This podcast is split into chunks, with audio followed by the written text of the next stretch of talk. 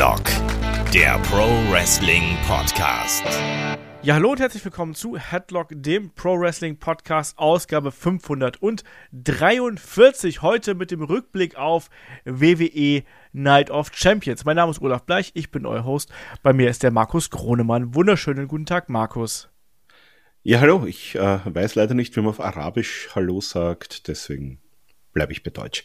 Wenn ich mich nicht täusche, heißt das Salam. Ja, sehr schön. Wir haben ja Wrestling zur besten Sendezeit hier genießen können und wir können jetzt sogar mal sagen, wir haben es uns beide live angeschaut und wir nehmen den Podcast direkt danach auf. Richtig, ja. Also ich glaube, der, der Main Event ist so vor 15 Minuten ungefähr zu Ende gegangen. Haben uns auch das Highlight-Video angeschaut und ja, jetzt sind wir auch schon hier. Ganz genau. Und wir wissen, äh, das ist nicht die einzige Show jetzt am Wochenende. Wir haben noch AEW Double or Nothing. Es gibt noch NXT Battleground. NXT Battleground, die Review gibt es bei uns bei Patreon und Steady. AEW Double or Nothing. Da bist du wohl auch wieder dabei, lieber Markus. Da gibt es die Review zeitnah am Pfingstmontag. Also da werdet ihr Überstunden schieben. Ich werde das Ding online stellen. Also da gibt es auch noch einiges für euch zu hören. Und ja, Markus, momentan sehr, sehr viel Wrestling.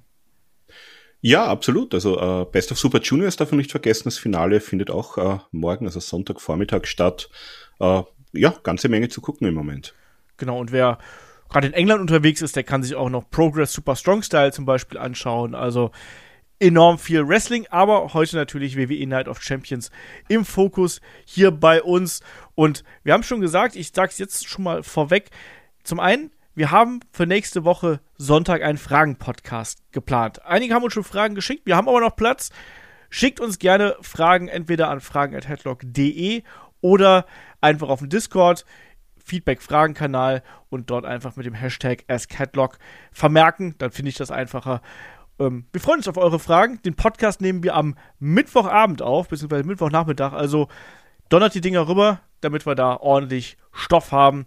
Da werden auf jeden Fall der Kai und ich hier sitzen. Ich glaube, David hat sich auch noch gemeldet, mit dem müssen wir noch mal sprechen, ob der auch Zeit hat. Aber auf jeden Fall volles Programm dann hier an der Stelle. Die Fragen also nicht vergessen. Genauso wenig auch wie unser wunderbares Gewinnspiel, was gerade auf Instagram läuft, nämlich das AEW Shirt signiert von den ja, Helden von AEW, also Evil Uno ist mit dabei, Angelico, Christopher Daniels, Kurt Cabana.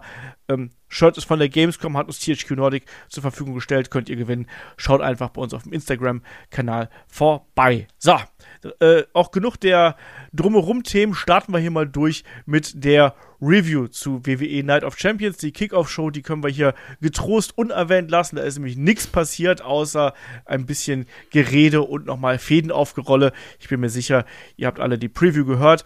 Deswegen müssen wir da jetzt nicht nochmal groß drauf eingehen.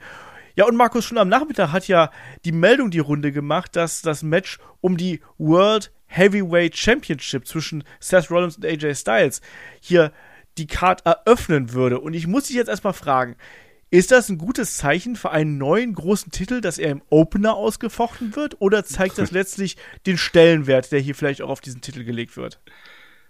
Also ja und nein. Ich habe es mir auch gedacht, ähm, habe auch gedacht, okay, Open. Aber wir haben in der Vergangenheit ja auch schon gesehen, äh, dass auch Titelmatches schon im Opener waren. Und grundsätzlich kannst du ja sagen, ist ja der Opener eigentlich äh, also wenn du nicht im, im wirklichen Main Event im letzten Match des Jahres bist, dann bist du eigentlich am liebsten im Opener. Da sind die Leute nämlich noch heiß, dann kannst du irgendwie so die, die Stimmung und, und den, das Layout für den Abend irgendwie hinbekommen. Von daher, okay, für mich ist es halt immer noch der Trostpreistitel für die Loser, die halt alle zu blöd und zu unfähig sind, den Roman Reigns zu enthronen. Äh, die dürfen sich jetzt sozusagen um den Platz drei streiten. Ähm, ja, tut man der Sache vielleicht ein bisschen unrecht, ähm, wird sicher wir werden da sicher gute Titelmatches sehen in den nächsten Monaten und Jahren, je nachdem, wie lang es diesen Titel geben wird. Ist ja bei der WWE auch nicht immer so.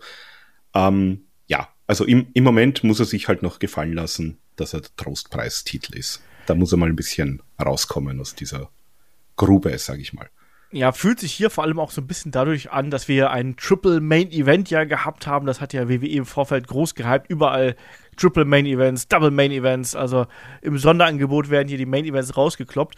Und hier dann dem Titel, dem neuen Titel, den Opener zu geben, ist zwar auf der einen Seite ganz schön, so nach dem Motto, wir starten direkt mit einem großen Highlight, aber im Endeffekt die anderen Titel standen dann eben auch im Main Event. Und das fühlt sich, für, ich finde, auch ein bisschen komisch an. Auch da schreibt uns gerne mal irgendwie in die Kommentare oder auch im Discord, wie ihr das seht. Also, wir haben schon mitbekommen, da waren so die Reaktionen ein bisschen äh, kritisch. Ich glaube, kritisch waren die Leute auch, was so ähm, die Zuschauerreaktionen angeht. Muss aber sagen, lieber Markus, dieses Mal für Saudi-Arabien-Verhältnisse gut aufgelegte Fans, oder? Also nicht überall, aber über weite Strecken auf jeden Fall.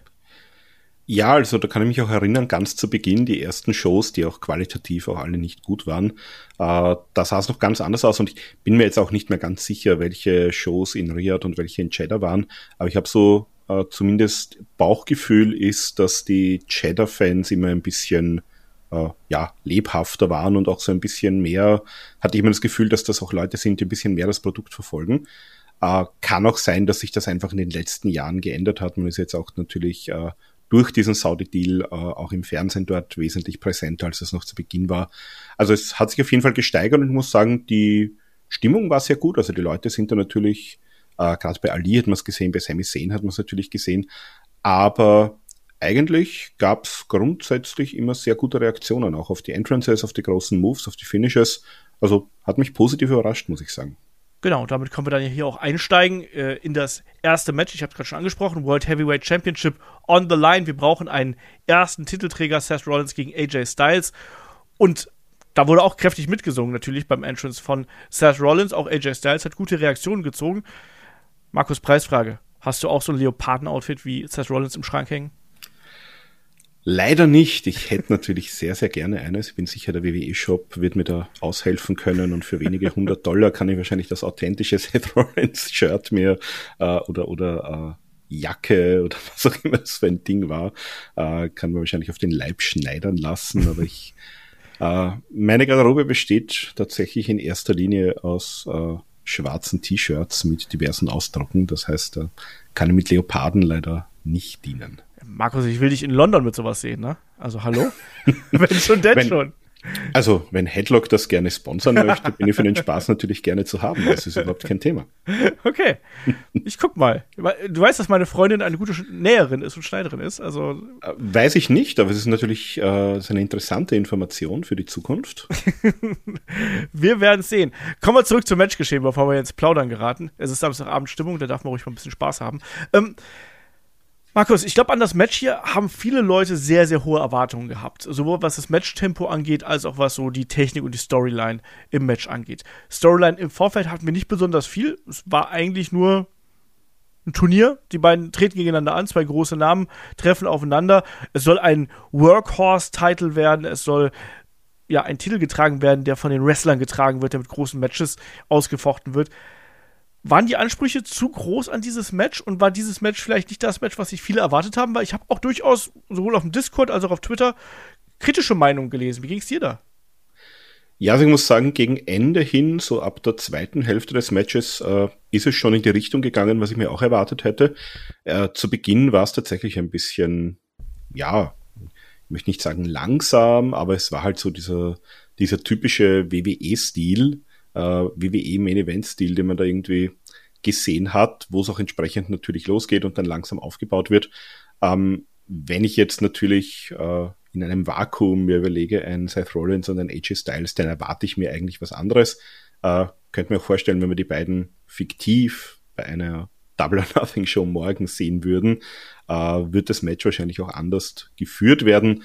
Für so ein, ich sag mal, großes WWE-Titelmatch war schon ganz okay, aber es war halt so ein bisschen diese, ja, WWE-Titelmatch-Formel, sage ich mal auch, wie es begonnen hat.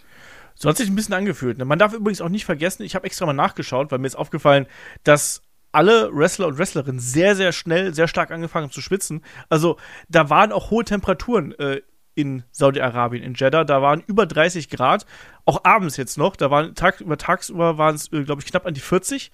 Also ich glaube, das hat vielleicht auch hier und da ein bisschen mit reingespielt, ne? wenn du die ganze Zeit quasi, natürlich auch viel in klimatisierten Räumen unterwegs gewesen sein, aber nichtsdestotrotz, ähm, unter den Scheinwerfern ist es noch mal heißer, darf man auch nicht vergessen. Also ich glaube, die werden da ordentlich gebraten haben. Ich glaube, das spielte da auch ein bisschen rein. Du hast es gerade angesprochen die WWE-Formel, die wir hier gesehen haben. Wir haben viele Konter gesehen. Ähm, am Anfang schon so ein Fake-Out-Kick zum Beispiel von Seth Rollins, wo man gedacht hat, ach guck mal hier, der Shining Wizard geht daneben, da wurde der Bein eingehakt und es gab den Kick hinten dran. Wir haben im späteren Verlauf auch zum Beispiel diverse Konter aus dem Styles Clash gesehen. Ähm, zum Beispiel in dem Pedigree-Ansatz. Und Markus, du hast es schon angesprochen, also gerade die zweite Hälfte ähm, des Matches, da wurde es dann auch ein bisschen härter, da gab es dann auch die großen Aktionen, da ging es auch mal aufs Top Rope. Ich finde auch, dass da das Match angezogen hat. Ich würde das Match hier auch nicht als schlecht bezeichnen, aber ich würde es als etwas bezeichnen, was nicht meinen Ansprüchen an diese beiden Männer so 100% gerecht wird. Das war so ein bisschen mein Problem. Ich glaube, ich habe mir da ein bisschen was anderes versprochen. Und ich finde, ähm, mir hat hier auch ein bisschen gefehlt, dass die beiden so eine Geschichte mit da reingebracht aufgebaut haben. Also es war eher so ein Wettstreit auf einem hohen technischen Niveau mit vielen Kontern, aber es war jetzt nicht so die, die Intensität, habe ich jetzt hier nur teilweise gespürt. Wie ging es dir da? Ja, also es war auch nicht wirklich so dieses, äh, wir kämpfen da jetzt um den um die Möglichkeit, der erste Champion zu sein und das ist uns wichtig und da sind wir verbissen und da gehen wir rein. Ähm, ja, es war halt ein, wie du sagst, ein, ein Wettkampf und ich muss halt auch sagen, also ich äh, nichts gegen Seth Rollins, das ist ein hervorragender Wrestler, aber so im direkten Vergleich bei einigen Moves habe ich mir gedacht, also AJ Styles, obwohl er jetzt schon die, die Mitte 40 überschritten hat, äh, wenn ich das richtig im Kopf habe, der ist doch schon nochmal so eine, eine Schippe über Seth Rollins in meinen Augen auch, was, was einfach so die, die Ausführung der Moves und alles angeht. Ähm, da, da sehe ich bei AJ Styles sehr, sehr selten was, wo ich mir denke, hm, und bei Seth Rollins in dem Match war es ein paar Mal. Das kann jetzt natürlich der Hitze äh, geschuldet sein. Der war jetzt natürlich auch ein paar Wochen am Filmset, äh, weiß man nicht, was da alles vorgefallen ist. Aber mir hat auf jeden Fall AJ in dem Match deutlich besser gefallen als Seth Rollins, muss ich auch dazu sagen. Ja, ist mir jetzt persönlich nicht so aufgefallen, bin ich ehrlich. Ich fand, die beiden waren so auf Augenhöhe. Ähm, ich finde aber, dass das Match, wie du schon richtig gesagt hast, ab der Mitte einen guten Flow gehabt hat. Es gab dann unter anderem diesen, ja, diesen Sunset Flip Konter in die Buckelbomb, danach den großen Frog Splash. Das war eigentlich für mich so der erste Moment, wo es dann wirklich so für mich losging. Und dann, was wir auch häufiger gesehen haben, AJ Styles, der versucht hat, hier mit dem ja, Avalanche Styles Clash zu kontern und quasi hier die, den Sack zuzumachen. Das wurde auch mehrfach äh, gekontert. Wir haben einen großen Reverse Suplex vom Top Rope gesehen in den Reverse DDT von Seth Rollins gegen AJ Styles. Das war alles gut, aber mir haben hier die Emotionen gefehlt und gegen Ende, da hat man es so ein bisschen reingemacht. Da gab es auch mal den Schlagabtausch, dann gab es einen Igiri von ähm, Rollins, da war ich dann den Pele Kick aus. Ähm, dann gibt es den Superkick. Und da muss ich mal sagen, es gab ja diese Anführungsstriche Verletzung. Es gab ja diesen Dive nach draußen, ähm, wo sich Seth Rollins danach ans Knie gegriffen hat. Hast du das gekauft oder war das einfach nur so ein Ding, um quasi den Calf Crusher ein bisschen gefährlicher aussehen zu lassen, weil wirkliches Build-up zu dieser Aktion gab es ja so in dem eigentlichen Sinne nicht. Also äh, Styles hat nicht vorher versucht, das Bein zu bearbeiten und eigentlich nach dieser Aktion nach diesem scheinbaren, dieser scheinbaren Verletzung, ging es ja sehr schnell in den Calf Crusher über. War das okay für dich oder war das so ein bisschen aus der Not herausgeboren für dich? Ja, also es war schon ein bisschen ein, ein Stilmittel, glaube ich. Sie haben es dann nochmal in der Wiederholung in der Zeitlupe auch gezeigt, äh, wo sich halt so ein bisschen das Knie verdreht bei der Landung von dem Dive. Also ich glaube, das war schon ein, ein Stilelement, um eben genau diese Geschichten zu machen. Wir hatten ja das ja nochmal, als äh, Seth dann zum Curbstump äh, angelaufen ist und dann kurz bevor er abspringt, ist das Knie dann nochmal weggeknickt. Also das war schon, äh, da hat man also ein bisschen versucht, ein bisschen mehr Drama, glaube ich, reinzubringen, auch mit, mit solchen Geschichten. Wir haben es ja zum Beispiel auch gesehen, dass dann, ja, der äh, Pedigree hier quasi von AJ Styles gestohlen worden ist. Der hat sich den ja geschnappt, also hat ja dann äh, Seth Rollins ausgekontert und äh, Pedigree selber gezeigt. Das fand ich dann eben ganz nett. Am Ende nochmal, ja, einen kurzen Stare-Down und ähm, dann springt äh, AJ Styles aber auch in den, in den Superkick quasi, wollte den Phenomenal Vorarm zeigen, es gibt den Superkick, ähm, dann kommt die Szene, die du gerade angesprochen hast, Seth Rollins will den Stomp zeigen, das funktioniert aber nicht, dann gibt es wieder kurz den Calf Crusher Ansatz, da wird quasi durchgerollt, ähm, in den Pedigree und danach dann der Stomp und dann ist das Ding hier gelaufen. Ich kann es dir nicht sagen, ich bin ein bisschen enttäuscht, also ohne dass ich jetzt sage, das war ein Katastrophenmatch oder so, aber ich erwarte von den beiden einfach mehr. Also da war zu wenig Drama, zu wenig Emotion. Und das können die beiden besser. Ich meine, das war jetzt auch nicht viel Build-up, was die gehabt haben. Hätte man da im Vorfeld einfach mehr machen müssen, hätte man die auch mal face to face in den Ring und sagen, hier, das ist mein Belt, das ist mein Belt, dass da so ein bisschen Feuer reinkommt? Fehlte das einfach? Ja, es hätte zumindest nicht geschadet, wenn man noch zumindest ein äh, Face-to-Face-Segment irgendwie in den letzten, in der letzten Woche gemacht hätte. ähm, ja, es hat sich halt wirklich angefühlt wie, okay, das ist halt ein, ein Turnierfinale und hat sich nicht unbedingt angefühlt, wie da geht's jetzt hier um den großen Titel und was, äh, was ganz Historisches. Das war halt ein, okay, der Gewinner bekommt den Titel, ist ja dann auch äh, Triple H äh, in den Ring gekommen, hat den Titel auch übergeben an Seth Rollins. Ähm, hätte ich mir, also bin ich bei dir, hätte ich mir grundsätzlich von den beiden Namen mehr erwartet. Ja, ich glaube, da ist auch so der einhellige Tenor, Tenor geht so in diese Richtung. Ähm, dass das ein solides bis gutes Match gewesen ist, aber dass die beiden da, glaube ich, auch mehr können. Wahrscheinlich wissen die beiden das auch selber. Und ich weiß gar nicht genau, wie viele Fotos Seth Rollins schon mit Triple H, der auf ihn zeigt, so von sich an der Wand hängen hat mittlerweile. Weil ich glaube, da, da stapeln sich ja inzwischen schon ähm, die Titel. Insofern. Fürs, ja. fürs Trostpreis-Titelmatch war es natürlich sehr okay. Ja, das stimmt schon. nee, äh, auf jeden Fall Seth Rollins, der erste neue World Heavyweight Championship. Das heißt also auch, wir wissen, AJ Styles bleibt bei SmackDown, der wechselt nicht zu Raw, deswegen war das auch keine so große Überraschung. Also ich, das kommt auch noch mit dazu natürlich. Diese Draft-Situation, die Brand-Split-Situation hat natürlich auch so ein bisschen die Spannung rausgenommen. Bisschen schade eigentlich. Also ich glaube, da wäre einfach mehr gegangen und das stört mich immer. Wenn ich so beim Match das Gefühl habe, da wird nicht das volle Potenzial auf, ausgeschöpft, ähm, da stoße ich mich dann immer dran. Aber naja, ähm, kommen wir zum nächsten Match. Dort treffen zwei Erzrivalinnen aufeinander, Becky Lynch und Trish Stratus nämlich. Wir wissen, die Damen in Saudi-Arabien immer im Overall unterwegs. Trish sehr schlicht, überraschend schlicht für ihre Verhältnisse. Ähm, Becky Lynch kam, glaube ich, direkt von der Rennstrecke, oder? Ich glaube, Becky Lynch äh, hat äh, bisschen Zeit gehabt, mal wieder Filme zu sehen und hat sich, glaube ich, an Kill Bill orientiert vom Outfit her. Also das war für mich so dieses äh, typische Kampfoutfit von Uma Thurman als The Bride in Kill Bill, was sie da anhatte. Ja, es, es war so ein bisschen beide. Also ich habe das auch zuerst gedacht, aber sie hatte auch so, so Embleme auf der Brust, die für mich eher so diese NASCAR-Rennfahrer-Mentalität verkörpert haben. Aber die Farben mit dem Streifen auch auf der Seite auf jeden Fall, bin ich. Bin also ich ihre, ihre Freunde nennen sie ja auch Sparky Plug, glaube ich. Okay. Und daher passt's vielleicht, ne? oh, oh, mein Gott. Das ist ein, ein, ein Rückgriff ganz in die Vergangenheit. Ähm, ja, hier war auf jeden Fall gleich zu Beginn ordentlich äh, Feuer drin. Also äh, beide, beide Frauen hier wirklich aggressiv zu Werke und es ging dann auch erstmal raus und vor allem dann auch viel Character Work von Trish Stratus, auch sehr aggressiv und auch ein bisschen unfair teilweise. Wir haben dann unter anderem auch so ein Camel Clutch gesehen und so Fishhooking, also diese Griffe quasi in den Mund und solche Geschichten. Ähm, wie hat dir hier diese Anfangsphase gefallen? Weil ich habe mir da nur gedacht, ach guck mal, die Becky ist ja viel aggressiver als ihr, als ihr Ehemann.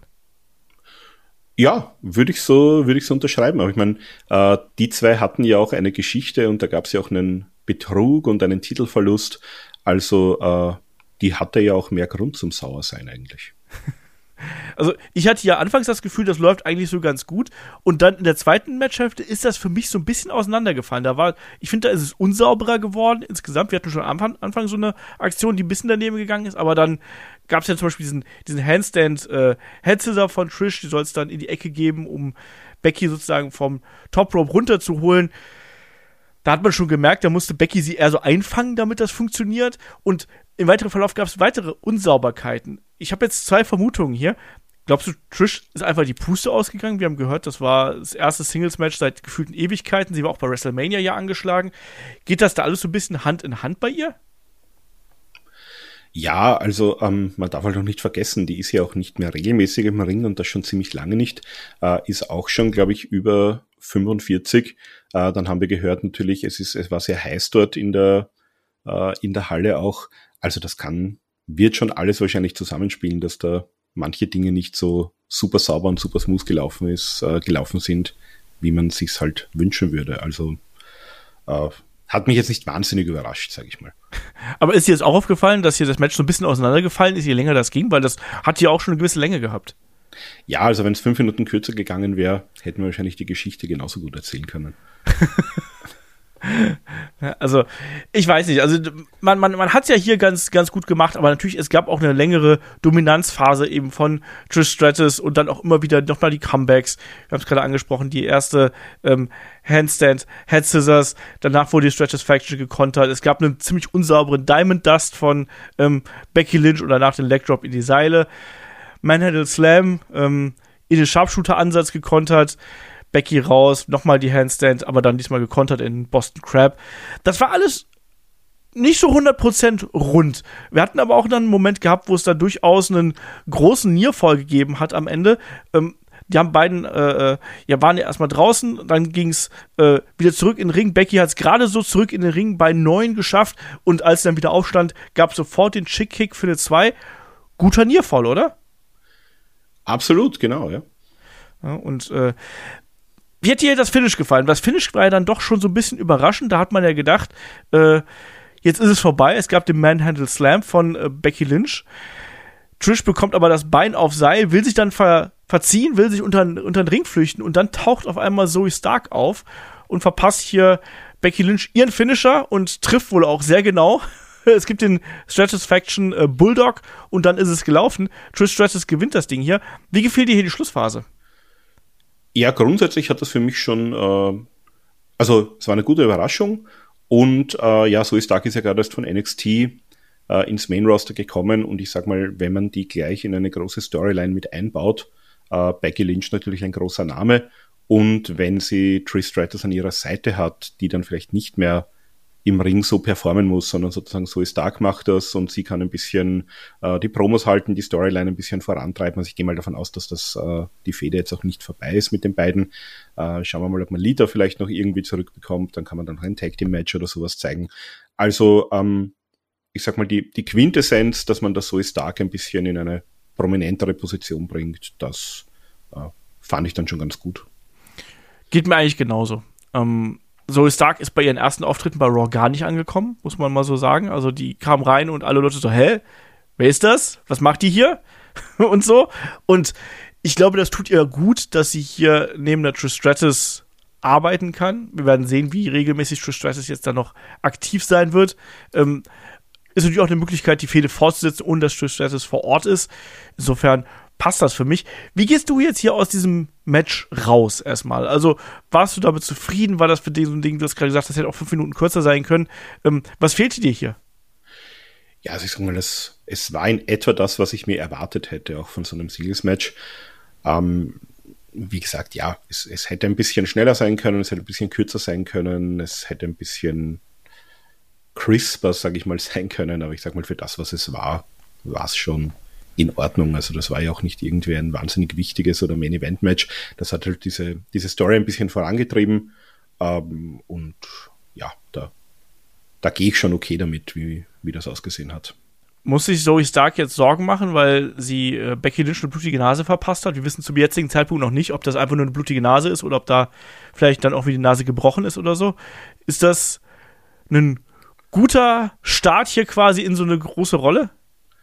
Ach, also, wenn ich denke, Becky Lynch und Nasenbeinbruch war in der Vergangenheit eigentlich immer ziemlich gut. Von daher kann man da schon drauf aufbauen. Nein, also es war halt ein, ein Unfall im Ring. Ich nehme auch nicht an, dass sie die, die Becky das jetzt besonders übel nimmt. Die ist auch schon lang genug dabei und hat genug erlebt, dass sie sie auch weiß, wie schnell es da gehen kann.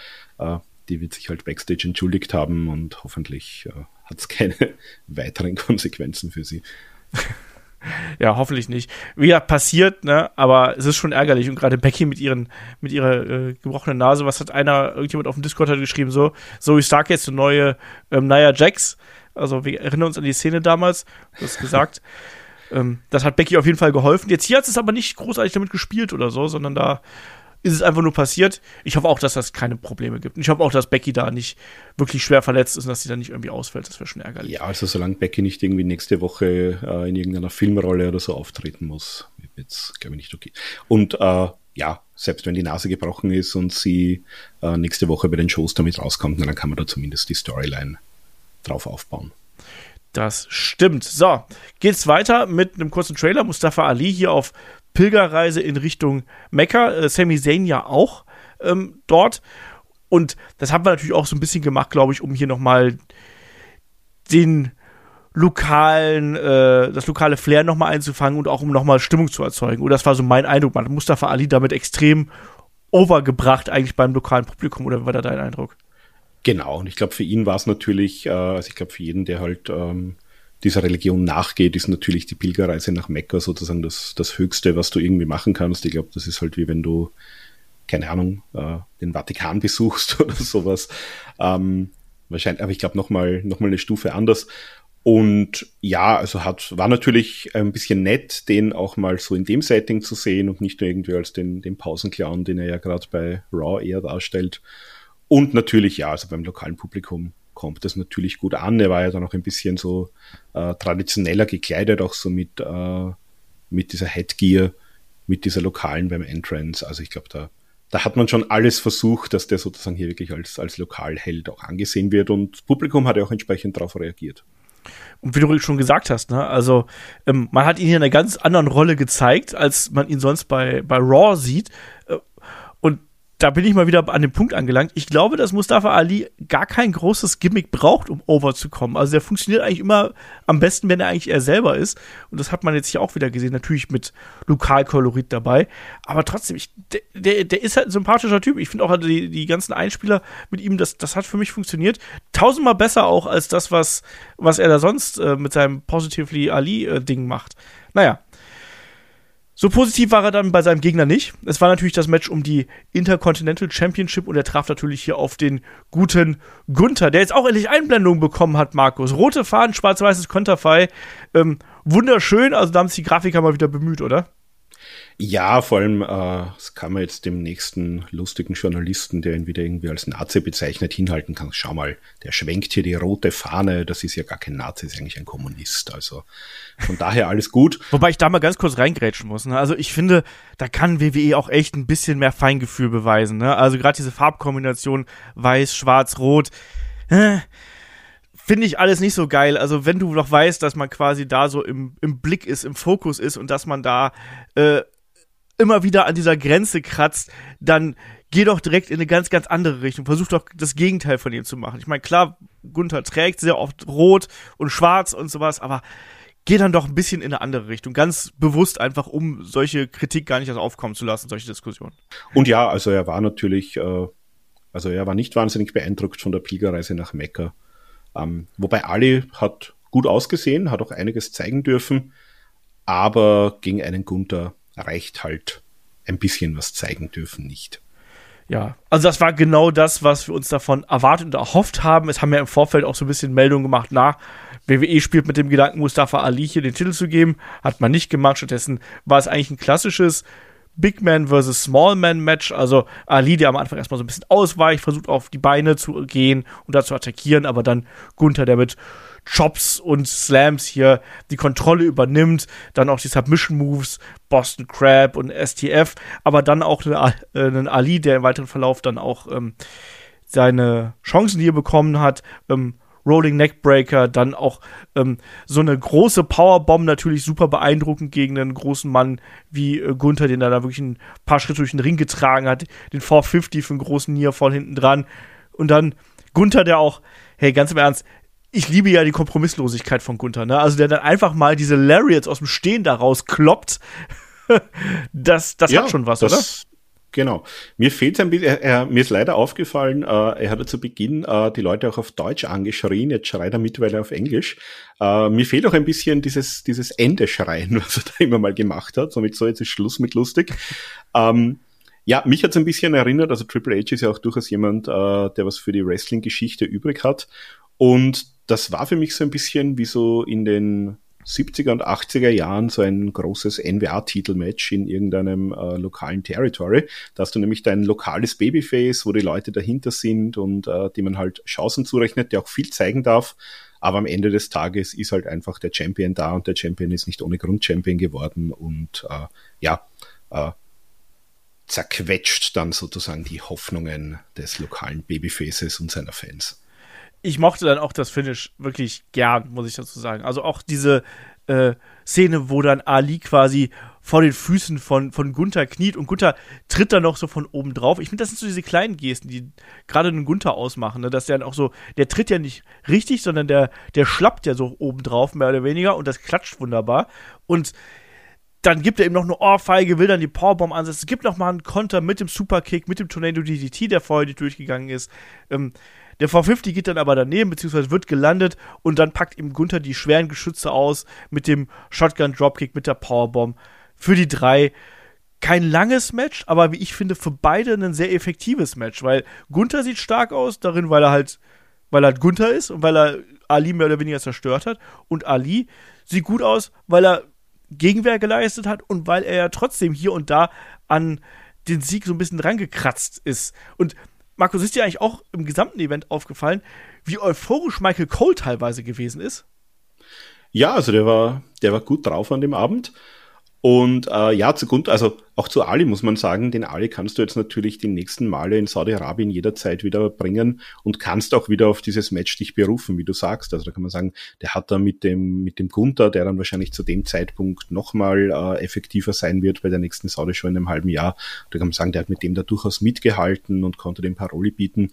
Und dann kann man den schon wieder in irgendein Match stecken, wo er vielleicht das nächste Mal auch gewinnen darf. Also äh, ja, war ich durchaus zufrieden. Und bei Gunther ist halt das Schöne, so wie du sagst, diese, diese kleinen Dinge. Ähm, der macht's halt, ich sag mal, für, für seinen Körperbau und für seinen Stil hundertprozentig richtig, weil er macht jetzt nicht viel, er macht jetzt nicht diese großen Flashy Moves, aber alles, was er macht, macht Sinn, ist effektiv und äh, ja, macht das Match eigentlich besser ich finde es auch ganz wichtig, dass er bestimmte Aktionen gar nicht in jedem Match zeigt. Also zum Beispiel den, den Big Splash, den zeigt er vergleichsweise selten und dann nur in den großen Matches sozusagen, weil in so einem mittelgroßen Match wie jetzt hier, da reicht halt auch die Powerbomb oder da reicht ein Lariat oder sonst irgendwas. Und ähm, diese Vielseitigkeit, die mag ich sehr gern. Auch zum Beispiel, ähm, er hat ja auch mal den Sleeper immer mal wieder als Finisher Ja, also er hat, er hat überhaupt, er hat glaube ich mittlerweile vier oder fünf Moves. Also er hat den, die, die Lariat, die Powerbomb, äh, diesen, äh, diesen Side Suplex, äh, den er dann Stimmt. macht, den Big Splash, ja. den, den Sleeper. Das heißt, du hast doch nicht so wie in diesen typischen WWE-Matches so, oh, jetzt ist der Finisher, jetzt ist es vorbei oder jetzt gibt es einen Kickout, sondern er packt halt einfach aus, was gerade passt und wenn es nach einer Lariat schon reicht, dann ist das auch okay. Und wenn sich halt mal ein Sleeper anbietet und er den gut ansetzen kann und der Gegner damit erledigt ist, na dann hat's der Sleeper diesmal gebracht. Also auch das gefällt mir sehr gut bei ihm. Ja, bin ich komplett dabei und äh, auf jeden Fall hier sichere Titelverteidigung für Gunther bleibt also IC Champion sein Rekord-Title Run geht also weiter. Wir gehen nochmal Backstage, sehen Kevin Owens, Sami Zayn, hören da schon Sami Zayn mega over beim Publikum, also direkt ein großer Pop, als er hier eingeblendet wird. Ähm, ja, ist eigentlich mal weniger fast ein Monolog, so ein Anheizmonolog von ähm, Kevin Owens gewesen, also nach dem Motto, ich habe keine Lust mehr auf äh, Roman Reigns, ich habe keine Lust mehr auf seine tausend Tage hier, das ist mir ganz egal, das hier ist unser Tag und wir werden jetzt hier die Titel verteidigen. Reicht für mich. Und dann sehen wir auch was, was wir im Verlauf des äh, Abends mehrfach gesehen haben, nämlich Superstars, die keinen Platz auf der Karte bekommen haben, die haben dafür wenigstens Platz irgendwo im Publikum bekommen, Markus. Also LA Knight, Karrion Cross und auch ähm, Omis haben wir gesehen. Warum? Damit die wenigstens irgendwie was zu tun gehabt haben, oder was? Ja, weil die, glaube ich, ohnehin schon da waren. Also Ellie Knight hat ja auch, äh, es war gestern noch die Pressekonferenz, dass äh, Ellie Knight da auch einen super großen Pop bekommen hat. Also vielleicht hat man einfach deswegen nochmal hingesetzt und äh, es sind ja auch die ganze Woche über eben äh, Medien-Events, Charity-Events und so weiter gemacht worden. Da hatte man natürlich auch mehr Leute mit dabei, als dann auf der Card waren.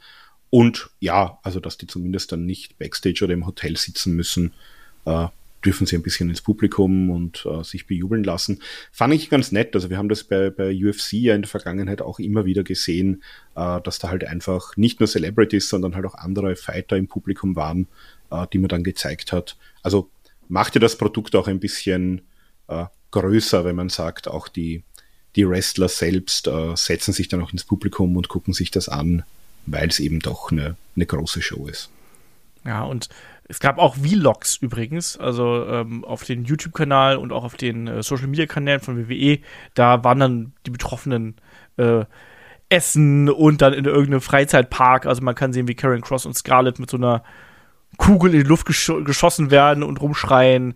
Omus war irgendwie äh, mit Rhea Ripley und noch ein paar anderen waren die irgendwelche Comics kaufen und keine Ahnung was. Und wir wissen jetzt auch, dass Omus und Angelo Dawkins offensichtlich gute Freunde sind, weil, weil der irgendwie mit dem gefacetimed hat und gezeigt hat, hier, guck mal, diese Figuren gibt's hier, haha, du bist hier und äh, ich bin hier und du bist nicht da, weil du andere Sachen machen musst und sowas.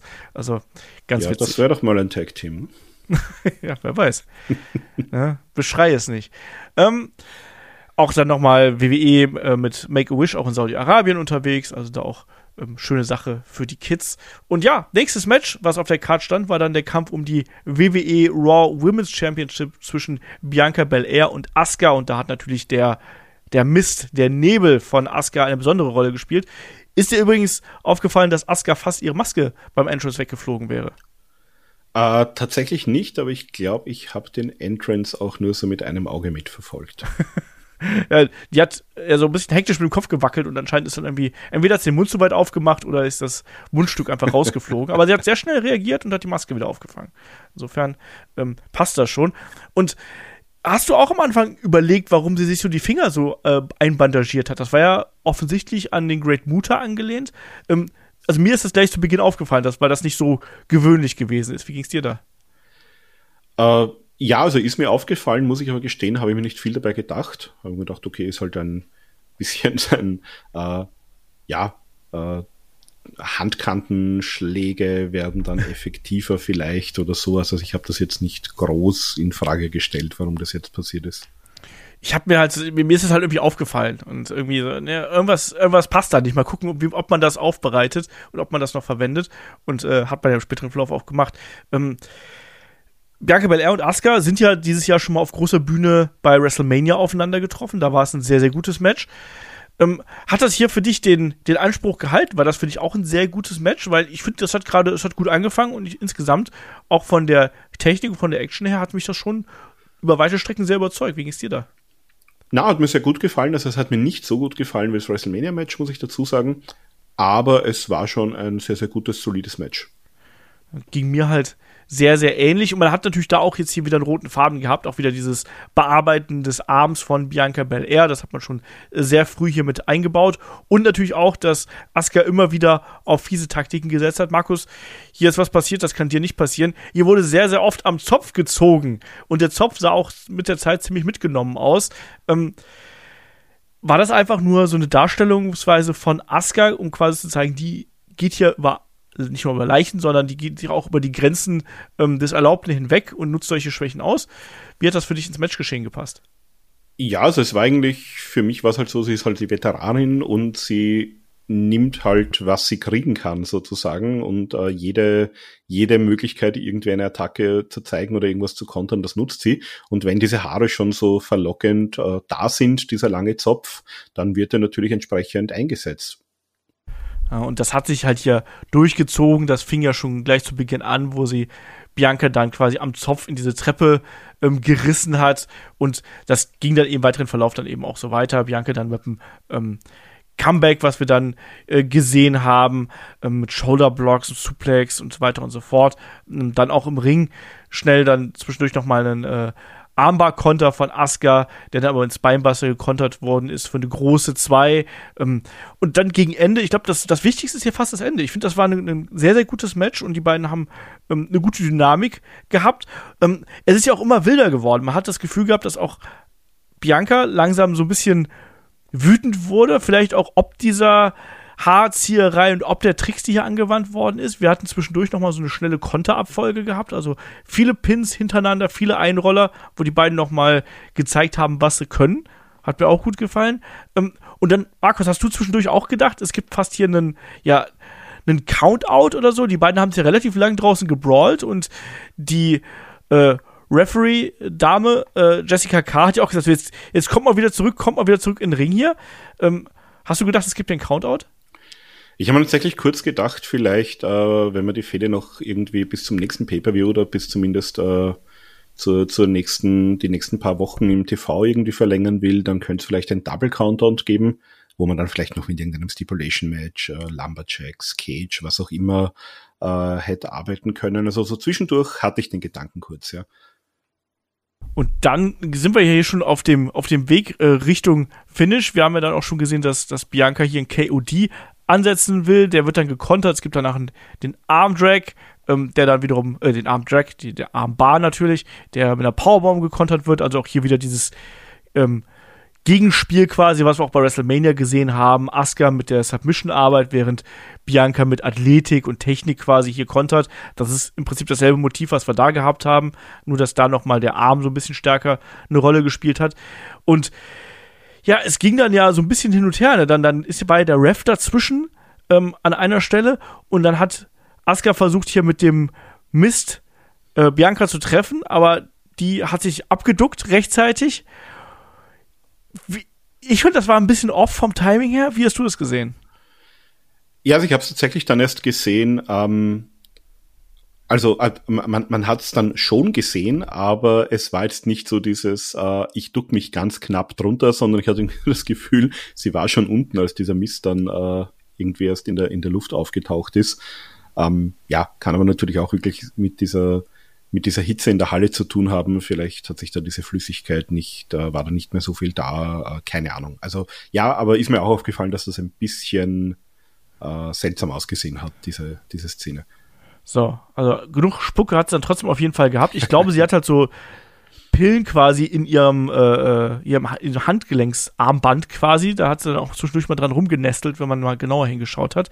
Und ja, dann war es ja zum Finish so quasi, dass sie dann äh, ja, sich so in die Seile gerettet hatte um, und Asuka sprüht sich dann den Nebel auf die Hand und dann soll es den KOD geben und Asuka kratzt dann hier im Gesicht herum und das blendet dann Bianca auch und dann kann sie hier, also Asuka, mit einem Konter nachsetzen und es ist die 3. Markus, wie hat dir das gefallen? Hat das für dich gepasst? Ähm, war Asuka hier einfach klüger als Bianca Belair? Ja, es war ein sehr kreatives Finish mit diesem äh, dieses Zeugs, was sie sonst äh, spuckt, einfach sich da irgendwie auf die getapten Finger zu tun. Wahrscheinlich damit die Säure ihr nicht die, die Haut von den Fingern ätzt, sondern nur in den, in den Augen von Bianca Wirkung zeigt. Aber äh, ja, habe ich in der Form in der WWE so noch nicht gesehen. Also diese, diese Mistsprüher hatten wir ja im Laufe der Jahre immer mal wieder.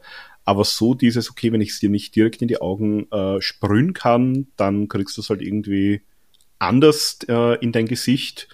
Das äh, fand ich schon ganz kreativ, muss ich sagen. Ich fand es auch echt cool. Ich finde, das passt auch hervorragend zum neuen Asuka-Charakter.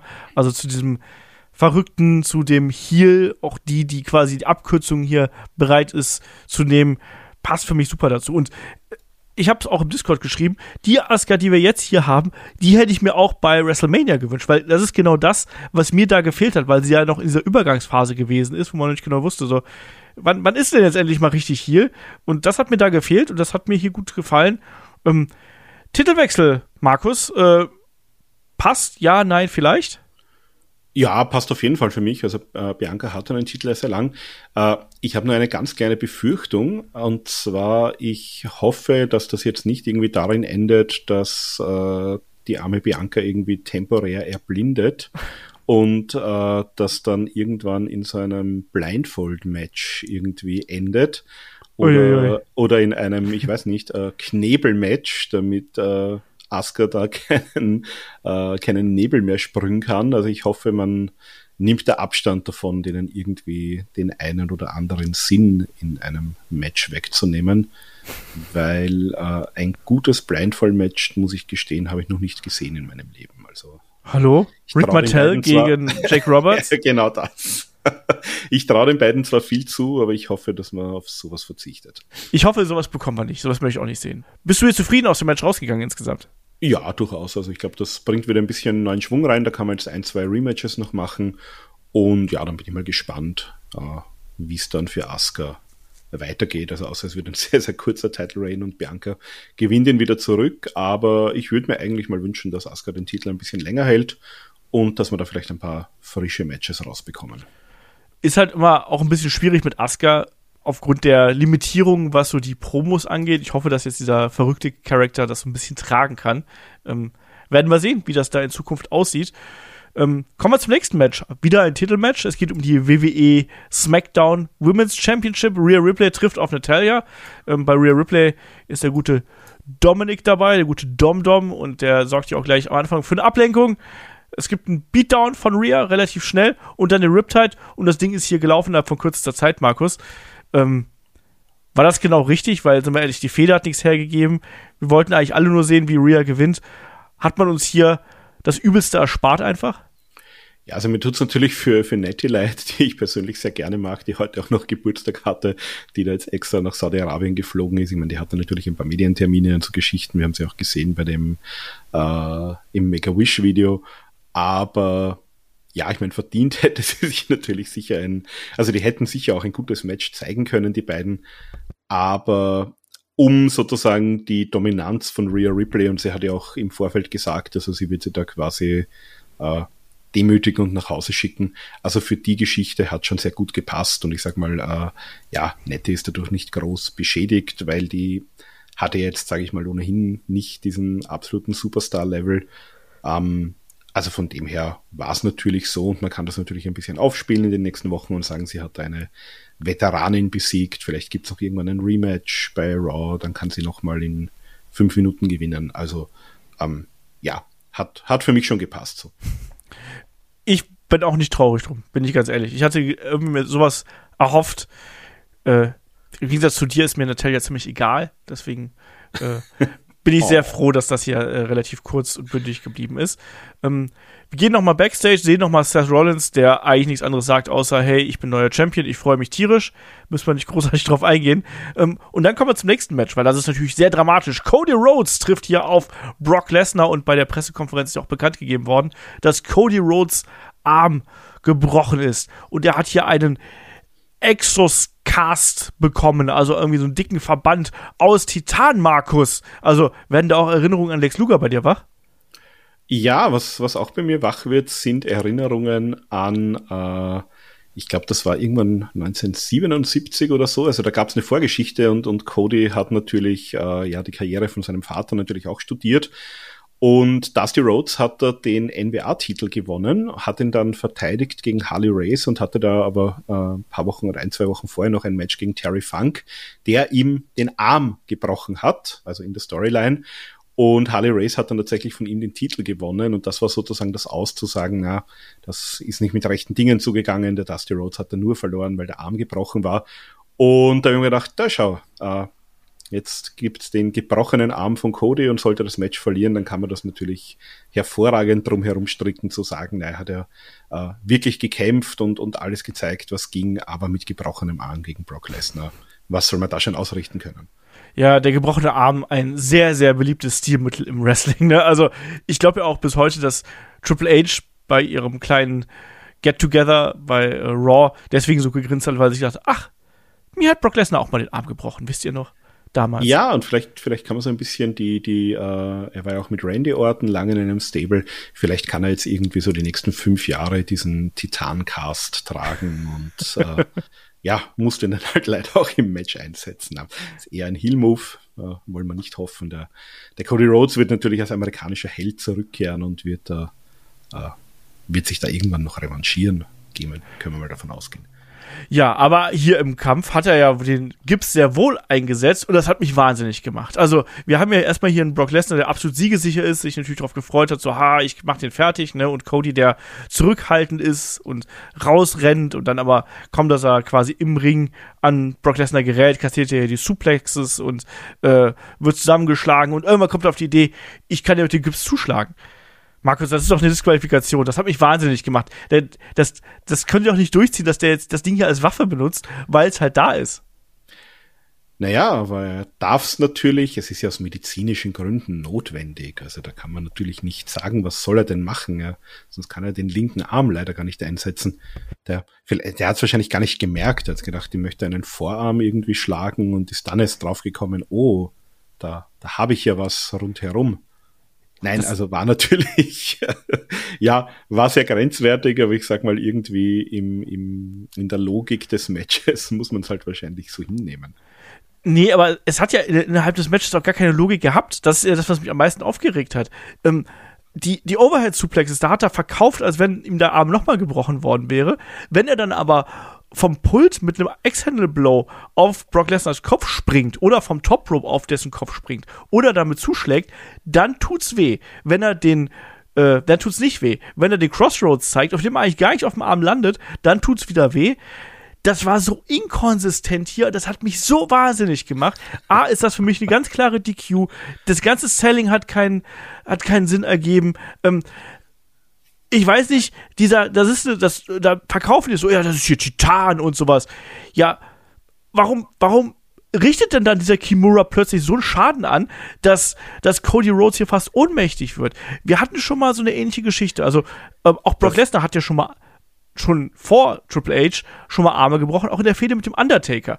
Da hat man das ja damals beim Hell in a Cell Match so verkauft, dass der Undertaker fit gespritzt worden ist und dass man dann gesagt hat, Mensch, das Schmerzmittel, das Adrenalin, das hat jetzt den Undertaker ne, dazu gebracht, dass er keine Schmerzen mehr spürt. Hier war das ein kompletter No-Brainer. Es war halt wirklich so, hier komm, der hat einen Gips da drum, der kann damit zuschlagen, aber wenn er, wenn er was kassiert, dann tut's weh. Mich hat das wahnsinnig gemacht. Ich kann's dir nicht sagen. Ich fand das Match war irgendwie unterhaltsam, aber das war halt so unlogisch und dämlich und inkonsistent mit dem eigenen Regelwerk, dass es mir dann auch keinen Spaß gemacht hat. So, Markus, jetzt darfst du was Nettes sagen, weil ich rede mich hier nur in Rage.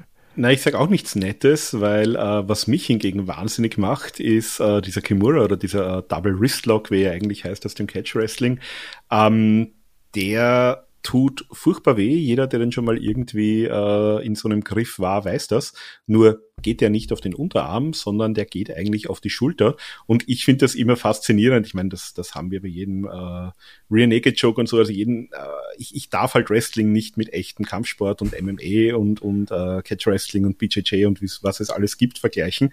Aber ich finde es immer sensationell, äh, wie jemand in so einem äh, Double Wristlock oder Kimura äh, da minutenlang ausharren kann, wenn da so noch dazu jemand wie Brock Lesnar äh, sozusagen andrückt. Ja, ja. Weil wenn der das wirklich macht, dann ist ganz einfach äh, das Schultergelenk draußen und die Geschichte hat sich erledigt. Ähm, ja, also aber der, der Cody Rhodes äh, kämpft sich dann wirklich heldenhaft minutenlang dagegen äh, Kanada dagegen ankämpfen. Also das ist, das sind die, eher die Dinge, die mich wahnsinnig gemacht haben in diesem Match. Das auch. Und an einer Szene, also gerade, das glaube ich der, der erste Kimura-Ansatz, da saßen die ja quasi so, dass Cody mit den Füßen unterm Seil gewesen ist.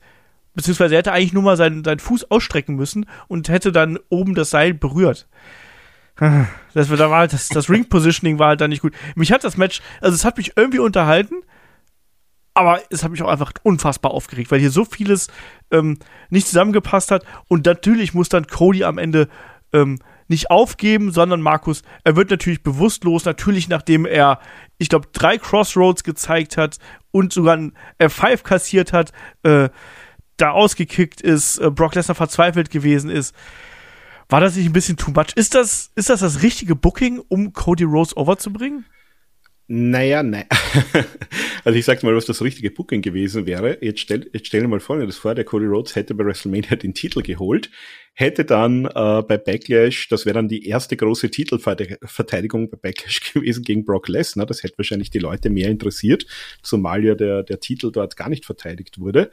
Und dann hätte ihm Brock Lesnar den Arm gebrochen und dann hättest du jetzt die Geschichte gehabt, wird jetzt der Champion mit gebrochenem Arm trotzdem irgendwie den Titel verteidigen können.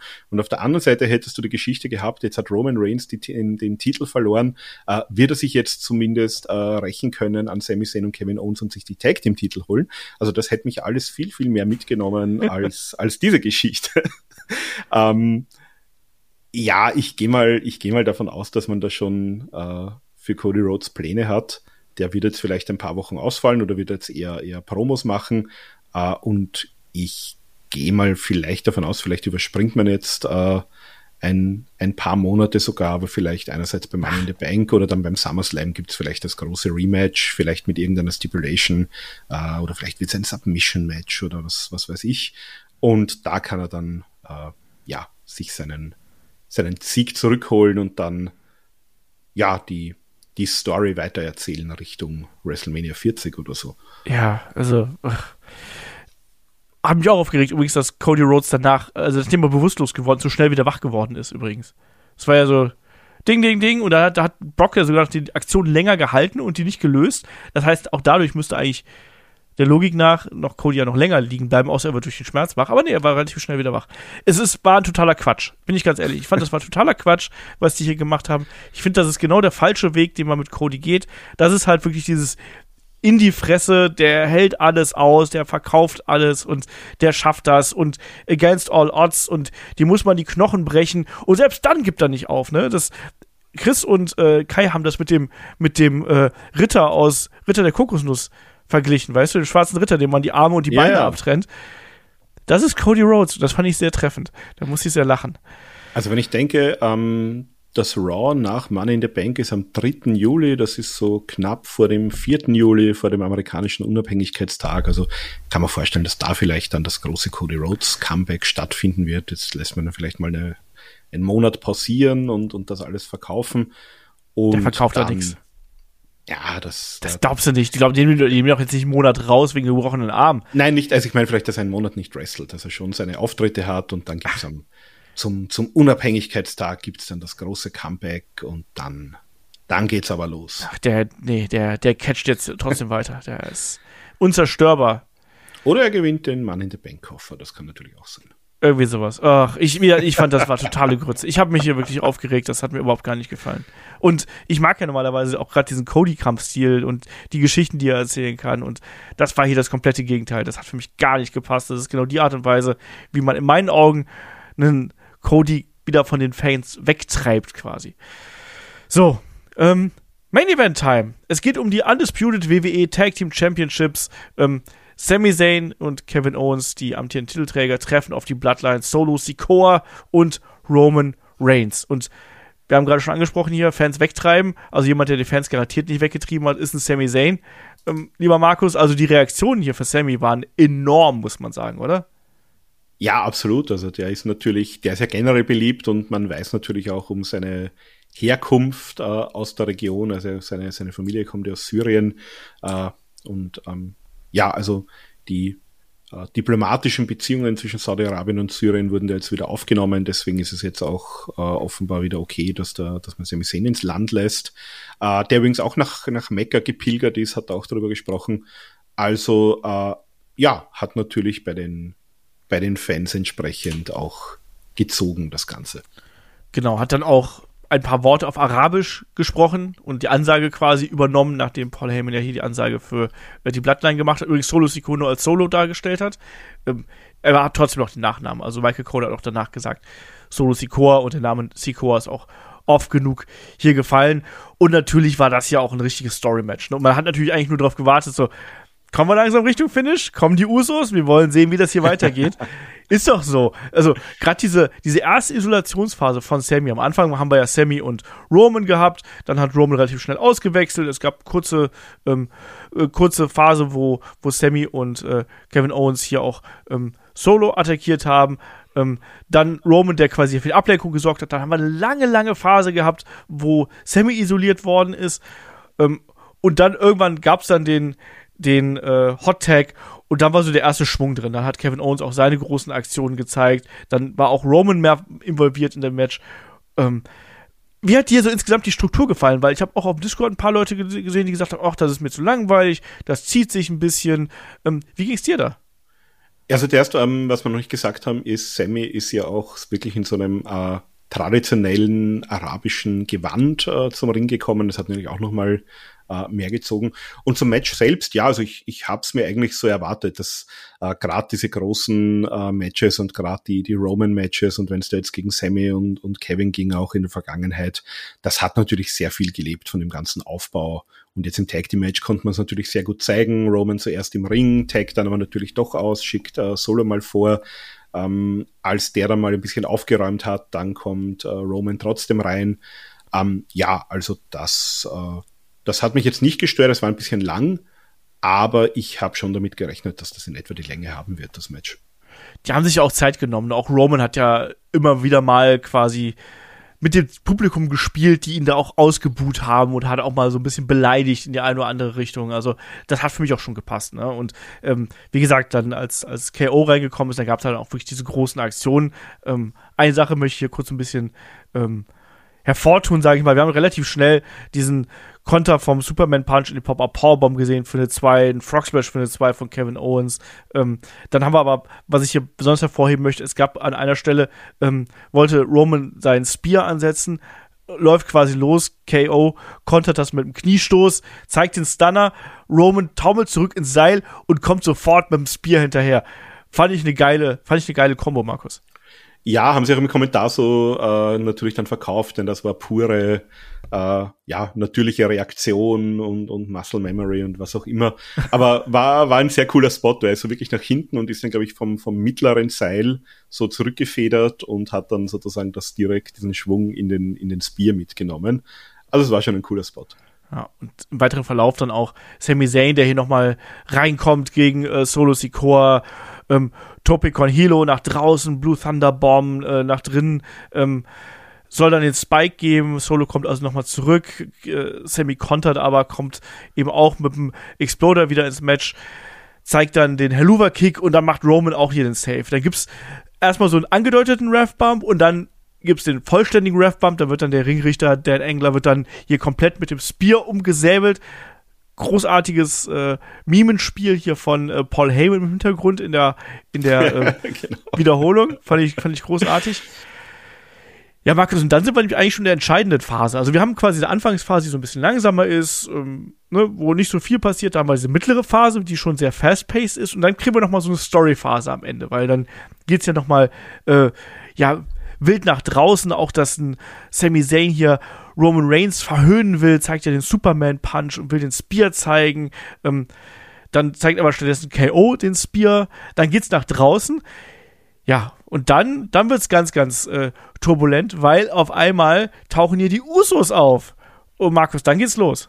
Genau, also äh, Kevin Owens hat sich gerade so die, die beiden Kommentatorentische freigeräumt, wollte da äh, wahrscheinlich eine Powerbomb von einem Tisch auf den anderen oder irgend sowas zeigen. Also hat auch Roman Reigns schon auf den, auf den äh, ja, US-amerikanischen Tisch äh, raufgelegt, genau, und dann sind die Usos aufgetaucht, äh, haben ihn mal attackiert und haben, äh, haben, genau, haben dann den einen von den beiden Tischen auf ihn so, ja, draufgekippt, sodass er offenbar, äh, mit der Idee war offenbar, dass er dann drunter gefangen ist und nicht mehr rauskommt.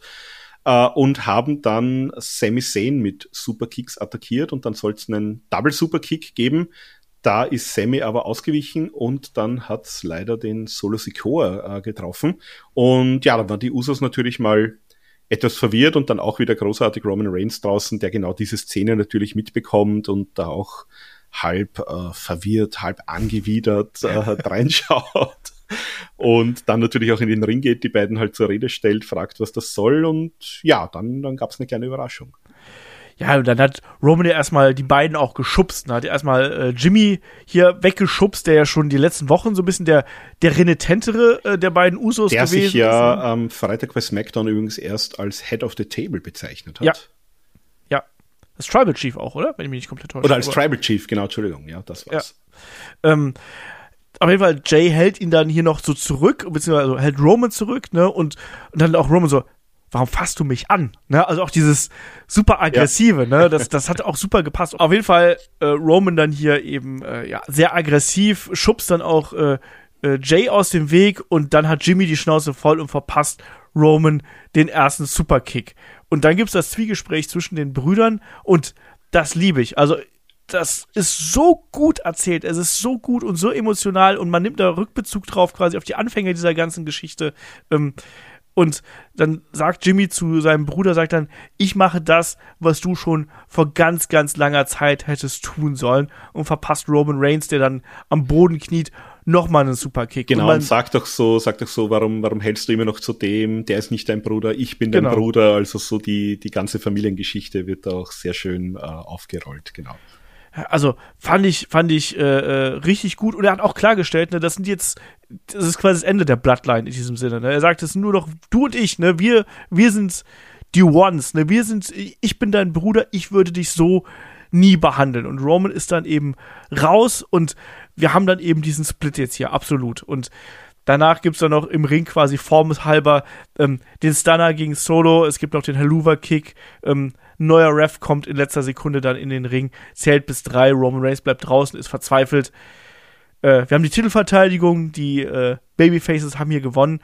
Aber Markus, diese Entwicklung um die Bloodline, die war mal wieder groß und die hat auch uns alle, glaube ich, mit erhobenem Haupt und mit äh, fröhlicher Laune aus dieser Show rausgeschickt, oder? Ja, also man hat sie eigentlich schon seit WrestleMania oder seit vor WrestleMania ein bisschen angeteasert und jetzt gab es eben diesen, äh, ja, diesen weiteren Split.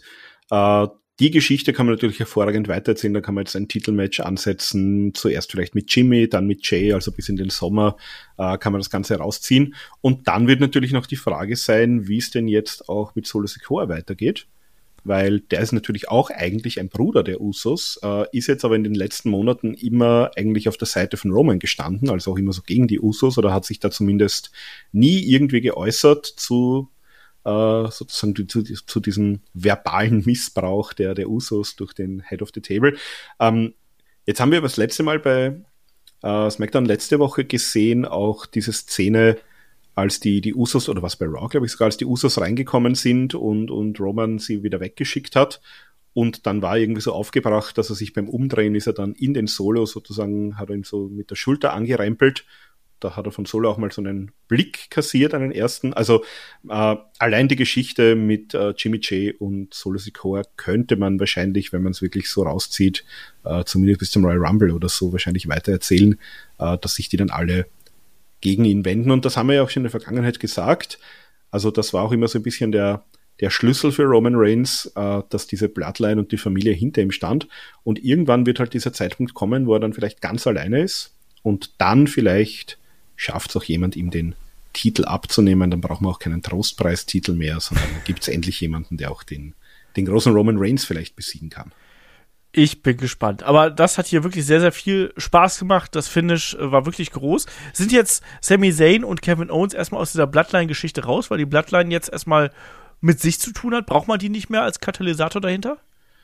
Ja, kann ich mir gut vorstellen. Also ich, ich kann mir vorstellen, dass vielleicht jetzt noch ein äh, Face-to-Face -face irgendwann geben wird mit den Usos, wo man das vielleicht noch auflöst und sagt, na schaut mal, wir haben sich ja gesagt.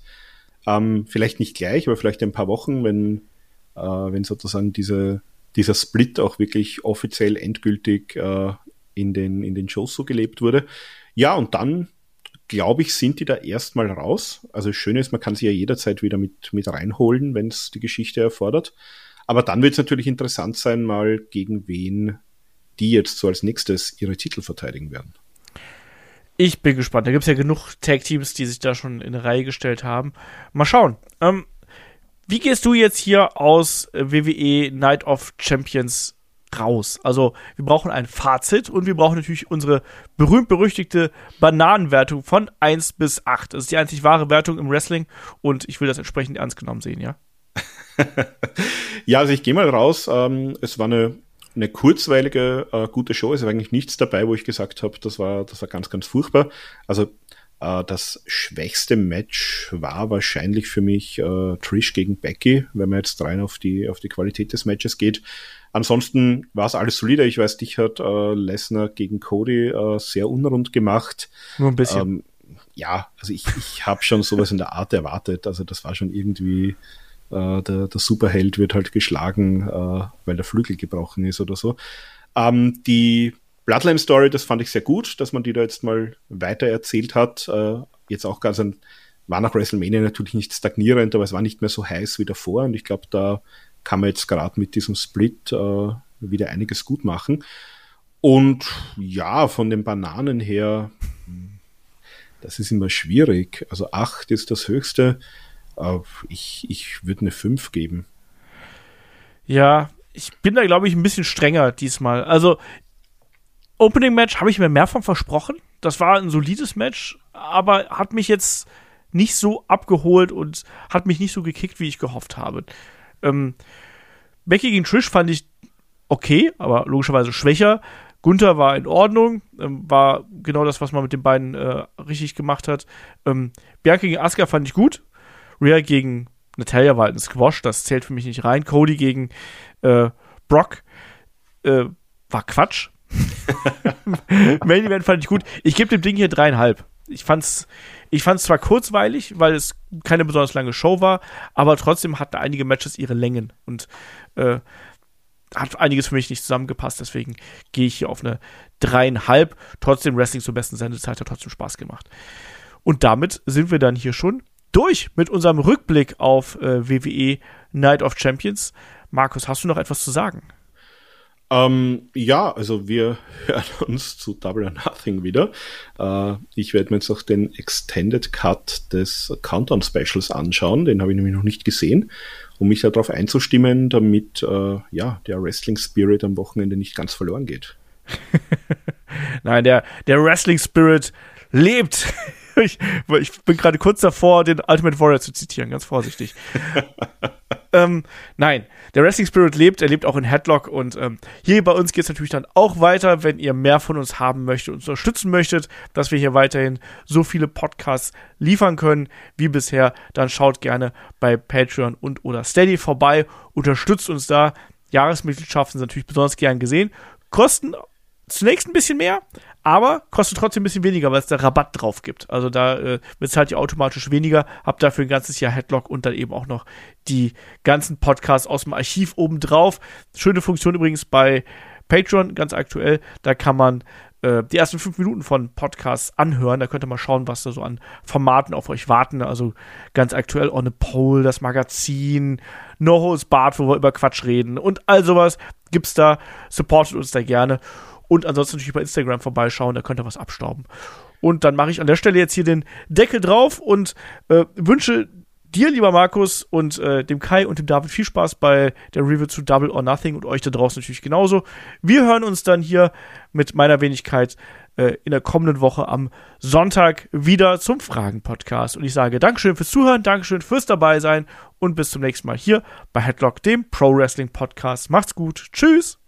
Ja, und ich schließe mich an. Äh, bitte ein Abo abschließen, denn ihr wollt ja, dass der Olaf mich im Seth Rollins Cheddar Memorial Outfit eindeckt für London. Also da muss natürlich noch ein bisschen Budget her. Ansonsten auch von mir. Schönen guten Abend und ja, bis zum nächsten Mal.